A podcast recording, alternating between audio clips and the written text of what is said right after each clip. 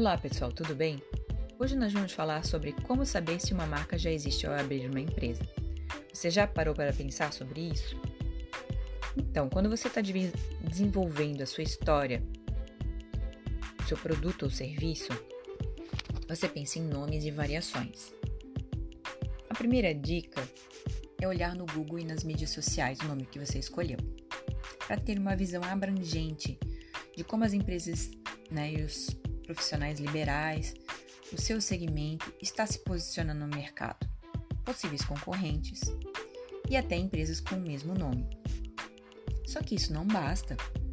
Você tem que fazer uma busca na junta comercial do seu estado, que é o órgão responsável pelo registro, e principalmente no NPI.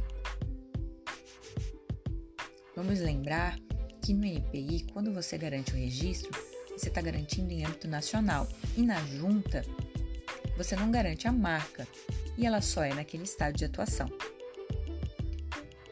Um ponto muito importante é sempre fazer as variações fonéticas com as letras. Por exemplo, você usa o nome casa com C, com K, com Z, com S. Façam essas variações, porque a marca, quando ela vai ser analisada, tem uma análise de fonética para não ter conflito, de letra para não ter conflito. Então é muito importante fazer essas variações. Você também tem que entender para elaborar uma marca e ajudar até no teu na equipe do branding, porque muitas vezes quando você está começando você não tem essa equipe, geralmente você está fazendo é o faz tudo, digamos assim, o tal Severino, não é mesmo? É entender os critérios da marca. A marca ela tem que ter distintividade, ou seja, ela é algo único, criou uma arte única para o seu produto e serviço. Ela tem que ter veracidade, que o que você está oferecendo para a sociedade é exatamente aquilo, de produto ou serviço.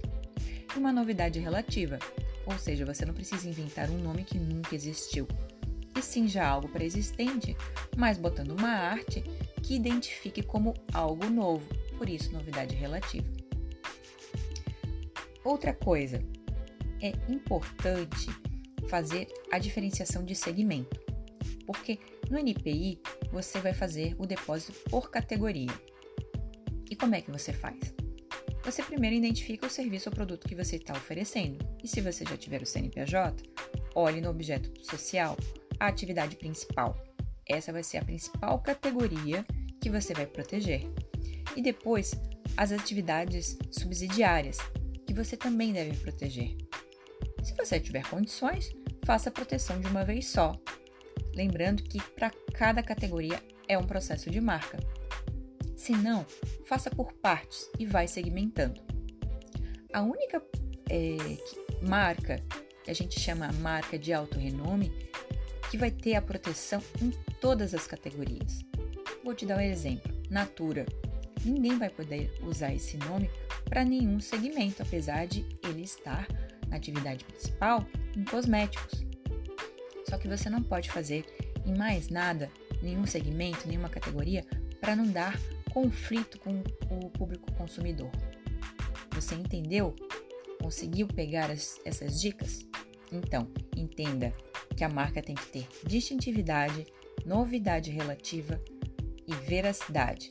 E faça os rastreios no Google, redes sociais, NPI, na junta comercial.